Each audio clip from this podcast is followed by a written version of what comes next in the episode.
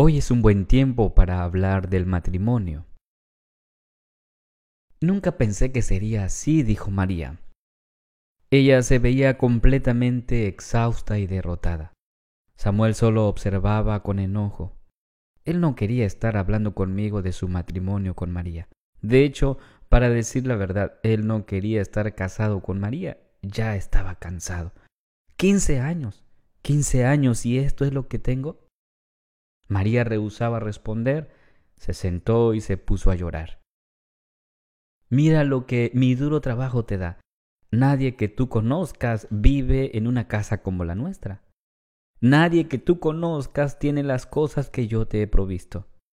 Nadie ha tenido las maravillosas experiencias alrededor del mundo que yo te he dado. Pero no, nunca es suficiente. María, estoy cansado de tus constantes quejas. Estoy cansado de la crítica diaria. Ya no quiero hacer esto más. Ni creo que tú lo quieras tampoco, dijo Samuel mientras su voz se apagaba. Miré a Samuel y a María y supe que no siempre había sido así. Yo me he sentado con muchas parejas mientras estaban en el proceso de considerar casarse, lo cual ha sido frecuentemente una experiencia un poco frustrante para mí. No, no me he frustrado porque ellos estuvieran locamente enamorados. Yo creo que es maravilloso cuando un hombre y una mujer se aman el uno al otro.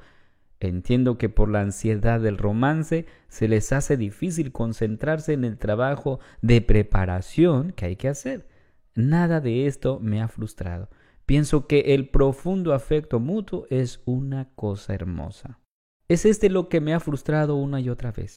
Las expectativas irreales. Allí está. Lo dije. Estoy convencido que es más usual que inusual para las parejas casarse con expectativas imaginarias. Una y otra vez me he sentado con parejas que simplemente no parecen tomar en serio las cosas importantes que la Biblia tiene que decir sobre lo que cada matrimonio encontrará en el aquí y ahora.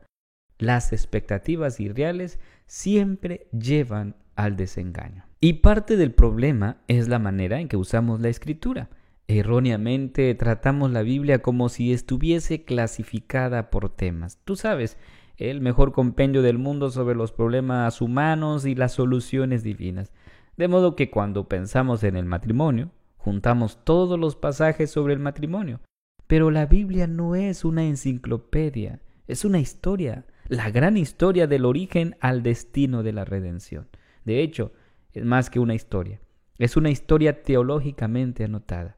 Es una historia con las notas de Dios. Esto significa que no podremos entender lo que la Biblia dice sobre el matrimonio si solo miramos los pasajes que hablan del matrimonio, porque hay una vasta cantidad de información bíblica sobre el matrimonio que no se encuentran en los pasajes matrimoniales.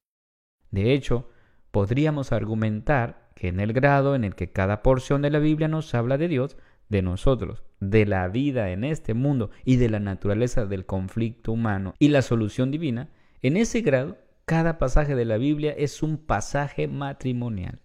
Cada pasaje nos imparte una perspectiva que es vital para un entendimiento apropiado de los pasajes que hablan directamente sobre el matrimonio. Y cada pasaje nos dice lo que deberíamos esperar mientras tratamos con la totalidad de las relaciones matrimoniales. Uno de nuestros problemas es que no hemos usado la Biblia bíblicamente y esto nos ha puesto en posición para sorpresas que no deberíamos haber tenido.